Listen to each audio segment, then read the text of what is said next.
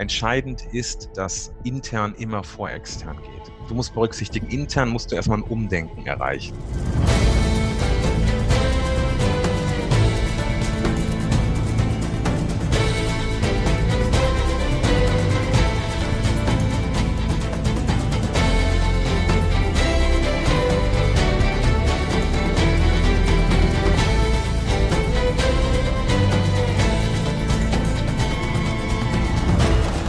Moin da draußen, ihr Gastrohelden. Vielen Dank fürs Einschalten bei uns, bei den Gastropiraten, dem Kanal für Gastronomie und Hotellerie, präsentiert von Gastrohero, dem Onlinehändler für Gastronomiebedarf, dem DeHoga Berlin und dem DeHoga Brandenburg. Und präsentiert wird euch das wie immer von Mali, unserer Hoga-Stimme. Vielen Dank fürs Zuhören.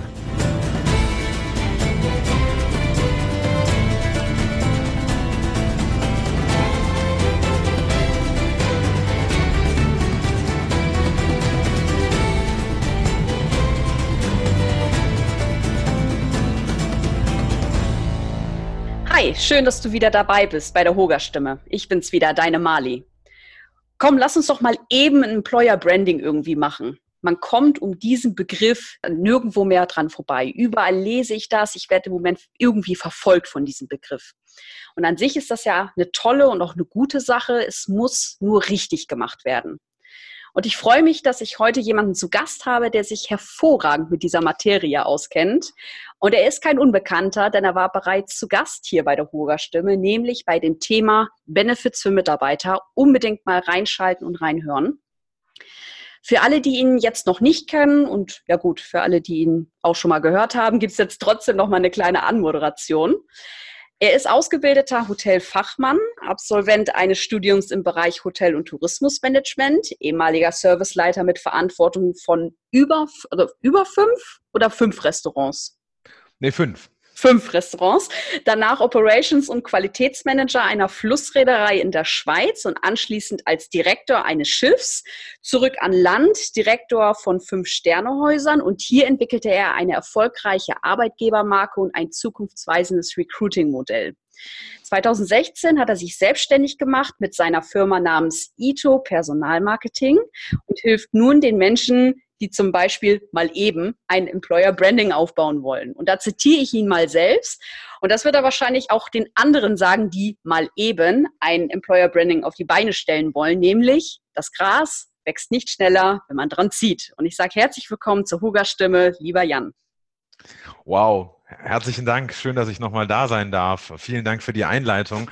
Ich hätte das mitschreiben sollen, weil dann hätte ich nämlich jetzt einen perfekten Text für meine Homepage. Die, ich schicke ihn dir. Werdegang, ich schicke ihn mir, ja, weil, also stimmt, du hast ihn ja wahrscheinlich aufgeschrieben. Ja, ja, genau. Herzlichen Dank. Ich freue mich, dass ich wieder dabei bin und äh, dass wir dieses spannende Thema heute bedienen können. Ja, es gibt ja eine ganze Menge da draußen, die äh, diesen Begriff ja auch mittlerweile kennen und äh, es gibt Leute, die den vielleicht mal gehört haben, aber noch nicht so wirklich was damit anfangen können. Es sieht ja fast so aus wie eine Modeerscheinung. Ich glaube aber gar nicht, dass es eine ist. Was ist das denn jetzt überhaupt, dieses Employer Branding? Also einige haben dieses Branding irgendwas mit Brandmarken irgendwie im, im, im Kopf. Äh, was ist das denn jetzt? Erklär mal bitte. Genau, also äh, beim Employer Branding oder respektiv bei der Employer Brand geht es im Grunde genommen darum, dass heute Arbeitgeber sich als Arbeitgeber auch mit einer eigenen Marke darstellen. Also so wie ähm, du Werbung für Produkte kennst, ne? Können wir mhm. jetzt irgendwelche nennen, ist völlig egal. So ähm, sind Arbeitgeber mittlerweile im Rahmen oder in Zeiten des Fachkräftemangels mehr und mehr darauf angewiesen, sich eben auch als Arbeitgeber entsprechend zu positionieren. Und zu diesem Zweck entwickelt man eine Arbeitgebermarke, also ein Employer Brand, mhm. um letzten Endes von potenziellen Kandidaten auch am Markt gefunden zu werden. Weil es ist letztlich so, du kannst quasi nur dann von Kandidaten gefunden werden, wenn du eben auch sichtbar bist. Und okay. äh, wie im Produktmarketing im Grunde genommen auch, ähm, assoziieren Menschen ja etwas mit einer Marke. Also wenn du, wenn du sagst, du siehst von mir aus ähm, irgendeine Marke und dann hast du eine Assoziation, du sagst, okay, die Marke ist preiswert, die Marke ist teuer, das äh, ist ein Alltagsartikel, was auch immer. Und genau darum geht es beim Employer Branding oder bei der Employer Brand, dass potenzielle Kandidaten sehen, wofür der Arbeitgeber steht und aus welchem Grund ich denn genau bei diesem Arbeitgeber und bei keinem anderen anfangen sollte. Hm. Ich nehme mal an, der Grund, warum das jetzt im Moment jeder machen möchte, liegt wahrscheinlich auch bei dem Thema ja, Personalmangel. Kannst du da eine Verbindung gerade für die Zuhörer herstellen, dass ähm, man diesen Zusammenhang verstehen kann? Ja, auf jeden Fall. Also das Thema wird ja gerade, und ich hoffe, ich darf das so sagen, so ein bisschen wie die Sau durchs Dorf getrieben, mhm. äh, weil jetzt jeder in Employer Branding macht. So, ähm, das ist natürlich aus äh, der Situation geschuldet, dass wir seit Jahren mit dem demografischen Wandel zu tun haben. Das mhm. heißt, faktisch ist es so, dass ähm, immer weniger junge Menschen überhaupt im Arbeitsmarkt zur Verfügung stehen. Dann ist die Zahl derer, die sich für ein Studium entscheiden, deutlich gestiegen, also auch durch die Privatisierung des Hochschulmarktes in Deutschland. Und ähm, somit entsteht das, was man heute als Fachkräftemangel beschreibt. Um die Nase vorn zu haben beim Fachkräftemangel, also um sicherzustellen, dass sich die Fachkräfte, die wenigen oder die weniger gewordenen Fachkräfte, die am Markt sind, ähm, um sicherzustellen, dass man die erreicht, versuchen eben Unternehmen äh, die Attraktivität ja, der Arbeitsstelle zu steigern und letzten Endes sich als Arbeitgebermarke, als, also als Employer Brand am Markt zu positionieren. Mhm. Okay, dann haben wir jetzt den Begriff ja einigermaßen geklärt, sagen wir es mal. Jetzt gehen wir mal ein bisschen tiefer rein in die Thematik. Wie funktioniert das denn jetzt überhaupt? Also wie, wie, man kann ja jetzt nicht mal eben irgendwo was dran schreiben, okay, das ist jetzt mein Employer Branding. Also wie funktioniert das genau? Ja, Marlina, du hast es am Anfang schon relativ ähm, treffend formuliert. Gras wächst nicht schneller, auch wenn man daran zieht. Mhm. Also was wir halt immer wieder feststellen, ist, dass Unternehmen merken, dass sie keine Mitarbeiter mehr finden mhm. oder dass kein, kein Mitarbeiter bei ihnen arbeiten möchte. Und ähm, da passieren ganz, ganz äh, entscheidende Dinge. Denn zum allerersten ähm, muss die Personalabteilung umdenken. Also vor, vor zehn Jahren war es so, du warst Personalchef, ich hole jetzt ein bisschen aus, aber um das mhm. zu verdeutlichen, du Alles warst vor zehn, zehn, 15 Jahren warst du Personalchef und dann bist du morgens ins Büro gekommen und dann hat, lag da deine, deine, deine Wiedervorlagemappe mit 40 Bewerbungen und du hast dir im Grunde genommen die Kandidaten rausgepickt, die du haben wolltest. Heute kommst du ins Büro, da liegen vielleicht vier Bewerbungen und von den vier Bewerbungen weißt du genau, dass äh, diese vier Leute sicherlich noch andere Jobangebote haben mhm. oder andere Möglichkeiten, irgendwo anzufangen. Ja. Also, was bedeutet das im, im Kern? Um äh, ein vernünftiges, eine vernünftige Arbeitgebermarke zu entwickeln, bedient man sich der Methodik des Personalmarketings. Mhm. Das Personalmarketing gliedert sich in zwei Teilbereiche. In das interne Personalmarketing und in das externe Personalmarketing. Im internen Personalmarketing wird letzten Endes alles bedient, was innerhalb eines Unternehmens erforderlich ist, um überhaupt eine gute Arbeitgebermarke werden zu können. Das da kann es sich, wir hatten das Thema Mitarbeiterbenefits in unserem letzten Podcast. Genau, also richtig. Also, Genau, da, da, da geht es um Mitarbeiterbenefits. Da geht es um ähm, Recruiting-Prozesse generell. Da geht es um eine Grundeinstellung auch von Personalabteilungen, dass die Personalabteilung heute nicht mehr äh, die Herrschaft über das Unternehmen hat, sondern dass sie im Grunde genommen Dienstleister für die Mitarbeiter sind. Das heißt, im ersten Schritt muss intern tatsächlich ein gutes Personalmarketing sein dass die Mitarbeiter zufrieden sind und im Idealfall zum Markenbotschafter werden. Das heißt, die Marke des, des, des Arbeitgebers, ähm, die frohe Kunde, warum es toll ist, da zu arbeiten, nach außen zu tragen.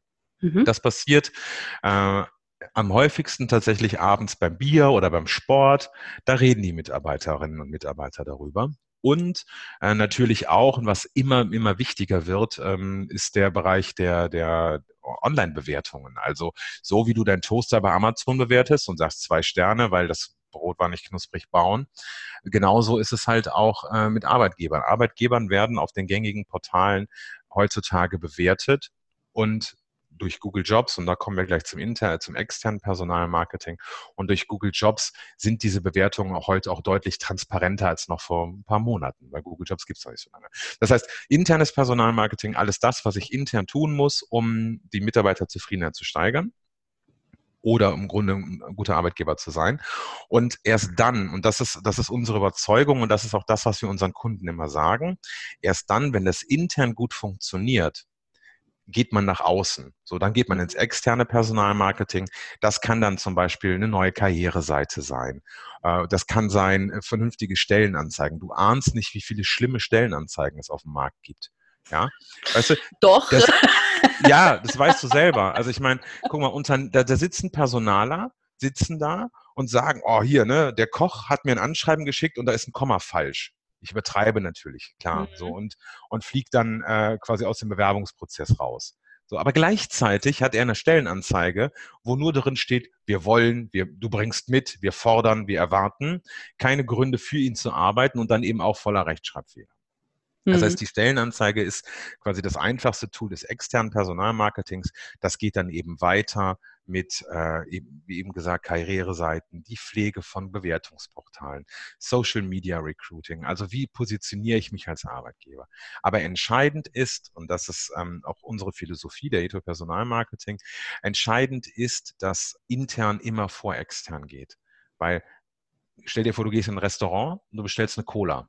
Ja, mhm. Dann sollte die nicht nach Fanta schmecken. So. Wäre von, wär von Vorteil, ja. Richtig, weil du wolltest ja eine Cola haben. So, das ja, heißt, richtig. also wenn Unternehmen jetzt hingehen und sagen, ähm, wir, ja, wir sind total hip und total fancy und äh, super dynamisches Team und du kommst dahin und das ist einfach ein traditionelles Team, dann hat man dich im Grunde nur über den Tisch gezogen. Das heißt, du verlierst den Kandidaten wieder. Das heißt, intern und extern müssen in Einklang sein und übereinstimmen. Das ist mhm. entscheidend. Okay, gut. Ich weiß, die Frage wird kommen. Ähm, wie lange dauert das denn, bis man wirklich sagen kann, okay, äh, das, ich habe jetzt ein Employer Branding. Also wie, wie lange dauert dieses Projekt bzw. Prozess? Was, was ist das denn jetzt überhaupt? Kann man das als Projekt sehen? Nee, das ist, ähm, ähm, also ja, man kann das als Projekt sehen und sicherlich gibt es auch Unternehmen, äh, wo es eher ein Projekt ist. Also wenn du eine Firma hast, die wirklich gut äh, intern aufgestellt ist mit einer hohen Mitarbeiterzufriedenheit und du für dieses Unternehmen zum Beispiel eine Karriereseite entwickelst und ein Bewerbermanagementsystem einführst, dann ist das ein Projekt. Dann kannst du das, ähm, ja, dann ist es im Grunde genommen ja, also eine Projektarbeit und hilfst im Grunde nur die, die gute Botschaft des Personalmarketings mehr nach außen zu tragen also des Unternehmens. Mhm. Wenn du aber ein Unternehmen hast, und das ist das, was wir auch unseren Kunden immer sagen, und das sagen wir auch in aller Konsequenz, weil letzten Endes zahlen unsere Kunden uns nicht dafür, dass wir ihre Meinung wiederholen, sondern dass sie unsere Meinung bekommen. Ähm, wenn du dich 30 Jahre lang nicht um die Belegschaft gekümmert hast, und wenn du 30 Jahre lang nichts gemacht hast und heute noch denkst, dass du Personal findest, indem du in, in gängigen äh, Tageszeitungen schaltest oder auch bei gängigen Online-Portalen und mehr nicht tun musst, äh, dann ist das ein Irrglaube. Das heißt, so ein Prozess kann sich, äh, kann sich hinziehen. Ich kann dir da keine mhm. Zeit nennen, aber du musst, du musst berücksichtigen, intern musst du erstmal ein Umdenken erreichen. Dann empfehlen wir immer, die Mitarbeiter zu befragen. Mhm. In welcher Form, ob man das mit einer klassischen Mitarbeiterbefragung macht oder ob man das ähm, mit Ad-Hoc-Befragung, da gibt es zig Möglichkeiten mit Face-to-Face-Interviews, was auch immer. Mhm. So, weil eine Employer-Brand funktioniert nur dann, wenn diese von den Mitarbeitern getragen wird. Also so der Klassiker ist, und das ist auch das, warum wir die, die Firma gegründet haben, weil natürlich kannst du zu einer Marketingagentur gehen und sagen, hier machen wir mal eine, eine fancy Plakatkampagne für, mein, äh, für meine Arbeit für meine Firma.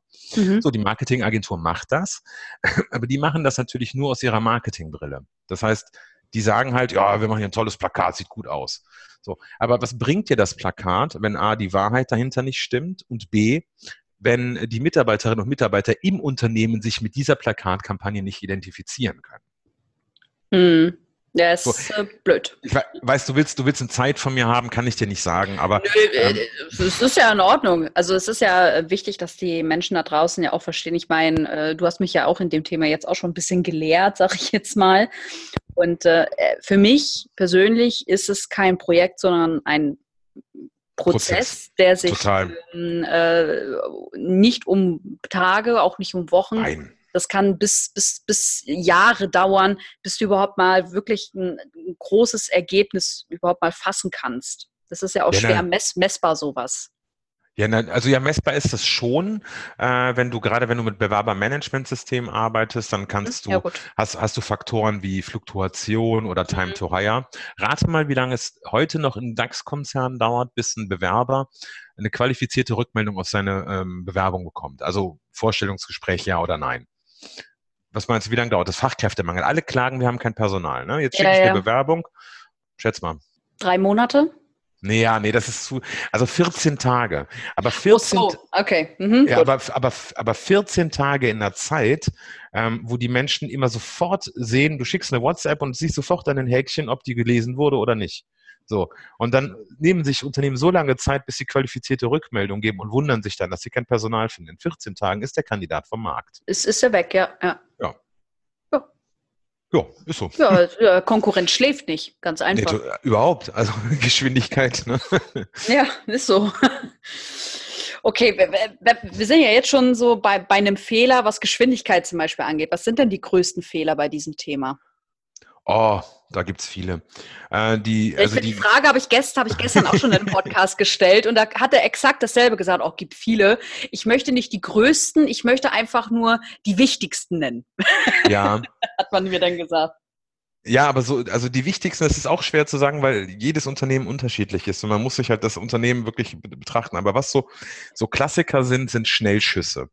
Also, mhm. ne, dann, der, der Chef hat ähm, haben, der Chef hat irgendwie in der Zeitung gelesen, hier, Employer Branding, ne, wir müssen jetzt was für die Mitarbeiter machen. Ne? Dann wird irgendwie so mir nichts, dir nichts, irgendeine Aktion äh, zusammengeschustert. Die wird dann in die Belegschaft rausgehauen, nicht durchdacht, ohne Konzept und vor allen Dingen auch ohne darüber nachzudenken, diese Maßnahme in den, äh, in den Prozess zu integrieren. Also nehmen wir ein einfaches Beispiel. Du, der Chef hat gehört, jetzt darf man äh, 0% äh, Leasing Firmenfahrräder. Findet er super. Mhm. Ja, dann wird das irgendwie ausge, ähm, aufgesetzt, dann gibt's dann irgendwie eine Mitarbeiterinfo an die Belegschaft, also eine, eine Info an die Belegschaft und dann ähm, macht sich aber niemand Gedanken darüber, dass dieser Prozess auch nachhaltig gelebt werden muss. Mhm. Das ist mhm. so, so ein Klassiker, also dass die, die Prozessstraße, die sich im Grunde genommen daran anschließt, weil es reicht eben nicht nur irgendwie was bunt zu machen, dass, dass die ähm, sel oder nicht immer berücksichtigt wird. Ein weiter klassischer Fehler ist, dass ähm, Unternehmer sich nicht darüber im Klaren sind, dass das, was sie da tun, einschneidende Veränderungen bedeutet. Wenn ich also eine glaubhafte Arbeitgebermarke haben möchte, dann muss das intern gelebt werden und das fängt bei der Geschäftsführung an. Das heißt, irgendwie nur, ja, ich sag mal, irgendwie nur mal so Employer Branding machen, wie es auch im Titel sagst, funktioniert halt nicht. Mhm. Das ist halt hm. auch ein ganz, ganz klassischer Fehler. Und das, das, das, das, das zieht sich durch. Falsche Versprechungen. Also dann zu sagen, es gibt, äh, gibt ein tolles Beispiel fürs externe Personalmarketing. Da hat ein großer deutscher Reiseanbieter um Mitarbeiter geworben vor einigen Jahren mhm. und hat auch eine Karriereseite gemacht. Da hat die, haben die bestimmt richtig, richtig Geld für äh, ausgegeben bei der, bei der Marketingagentur, gehe ich von aus. Und dann haben die so einen Bereich gemacht, ja, arbeiten bei uns, bla. So, und, und dann haben die allen Ernstes im Bereich Mitarbeiterunterkunft Hotelzimmer abgebildet. So, ja. so. Ja, das ist kein Witz, sondern was passiert? Jetzt sitzt ne, der Mitarbeiter, das sind äh, Clubs, die sind im Ausland so, das heißt, man bewirbt sich so und dann ist dieser Mitarbeiter und der glaubt halt, der wird da wohnen. Mhm. So, dann kommt, kommt er quasi zur Destination und ich sag mal so, ich weiß nicht, ob du schon mal Unterkün Mitarbeiterunterkünfte in, in Clubs gesehen hast. Die sind nicht schlecht, aber mit Hotel haben die nichts zu tun. Ja, so, richtig. Das heißt, du holst den Menschen mit falschen Versprechungen unter falschen Voraussetzungen dahin. Mhm. Und ähm, diesen Vertrauensmissbrauch, das ist es ja im Grunde genommen, wieder aufzuholen. Mhm. Das, das, das, das, das ist schwierig, weil wir wissen, statistisch gesehen wird er diese negative Erfahrung zehn Menschen weitergeben. Und dann sind wir wieder beim Mitarbeiter als Markenbotschaft. Wenn der zehnmal erzählt, da kannst du nicht arbeiten, weil die äh, einfach falsche Sachen sagen, dann ähm, ja, hast du zehn potenzielle Kandidaten verloren. So, aber die Liste der Fehler ist lang. Also da, ähm, aber das Schlimmste ist wirklich diese, diese, wie sagt man denn, so aus der Hüfte geschossen. Mhm. Also so, so, so Ad-Hoc-Aktionen. So, auch mal eben so, du hast ja auch so deine, deine, typische Grillfeier ist ja auch immer ganz hoch ja, Kurs, ne? Ja, so, ja. Wir machen mal eben eine Grillparty. Genau. Äh, ist, ist ein Employer Branding. Ähm.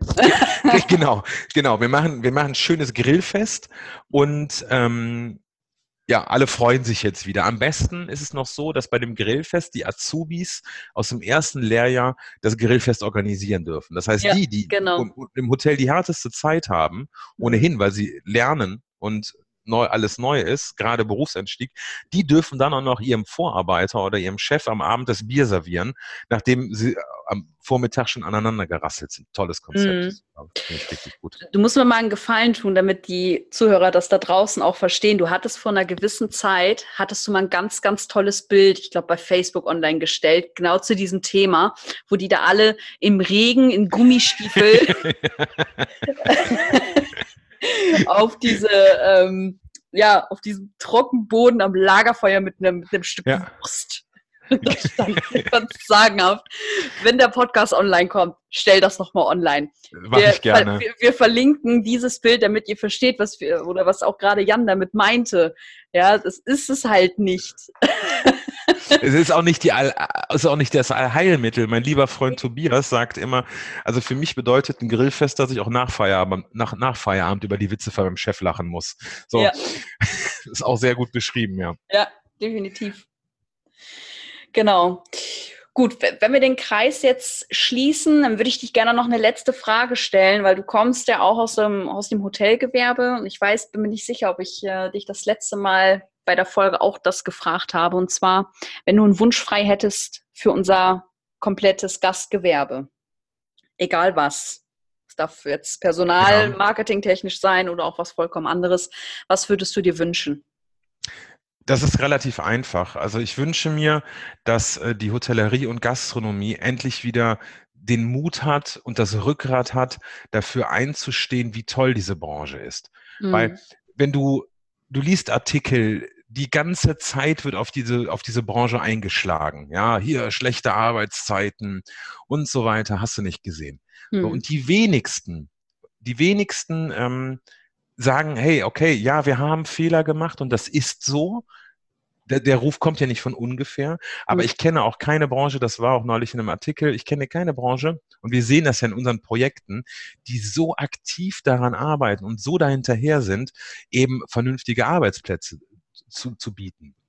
Ja. So, und ich wünsche mir einfach wieder mehr Rückgrat und auch mehr Stolz auf dieses, wie ich finde, tolle Handwerk mit allen Herausforderungen, mit allen mhm. Schwierigkeiten, unbestritten.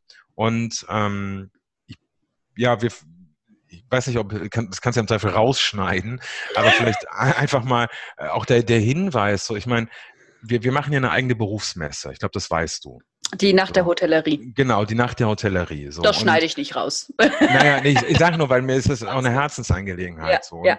Ähm, so, wir machen die Nacht der Hotellerie und warum machen wir die? Das ist ganz einfach.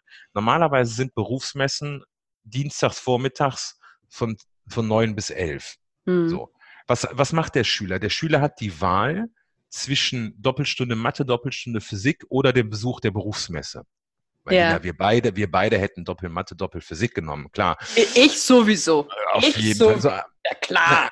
Aber die Kinder, weißt du, die Kinder gehen natürlich dann zur Berufsmesse, dann steht dann irgendein schöner Hotelbetrieb, steht da zwischen Siemens und der Bundespolizei.